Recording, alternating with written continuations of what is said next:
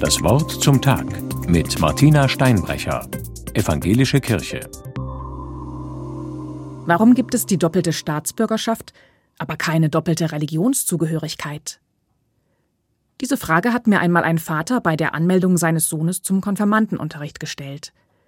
Die Mutter, Türkin und im islamischen Glauben beheimatet, war nicht dabei.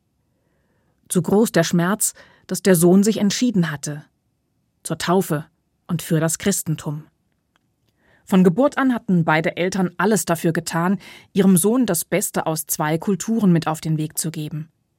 Das hatte auch gut funktioniert, bis der ins Konfirmandenalter kam und viele seiner Freunde sich zum Konfirmandenunterricht angemeldet haben. Da war für ihn klar, das wollte er auch. Dazugehören. Und wenn es zum Dazugehören dazugehört, wollte er auch am wöchentlichen Unterricht teilnehmen, sonntags Gottesdienste besuchen, Gemeindepraktika und Freizeiten absolvieren und am Ende mit all seinen Freunden in einem festlichen Gottesdienst konfirmiert werden. Sein Vater, evangelisch getauft und Kirchenmitglied, saß vor mir und befand sich in einer emotionalen Zwickmühle. Die Möglichkeit einer doppelten Religionszugehörigkeit wäre für die Familie eine Lösung gewesen, mit der alle gut hätten leben können. Sie hätte niemanden ausgeschlossen und eine große Freiheit eröffnet.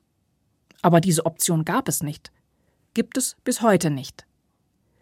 Inzwischen frage ich mich allerdings, ob sie nicht dazu beitragen könnte, Konflikte zu lösen, die ihren Ursprung in religiöser Abgrenzung haben. Was könnte geschehen, wenn Religionszugehörigkeit nichts Exklusives wäre, das andere ausschließt, sondern Verständnis und Zugehörigkeit, Toleranz und Akzeptanz fördern würde.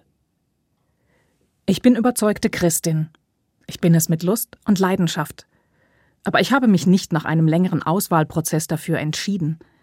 Ich bin in diese Religion hineingeboren und in einem christlichen Umfeld aufgewachsen, das mich begeistert hat. Wäre ich anderswo zur Welt gekommen, sähe das vielleicht ganz anders aus. Eine doppelte Religionszugehörigkeit könnte Räume öffnen für gegenseitige Toleranz. Martina Steinbrecher aus Karlsruhe von der Evangelischen Kirche.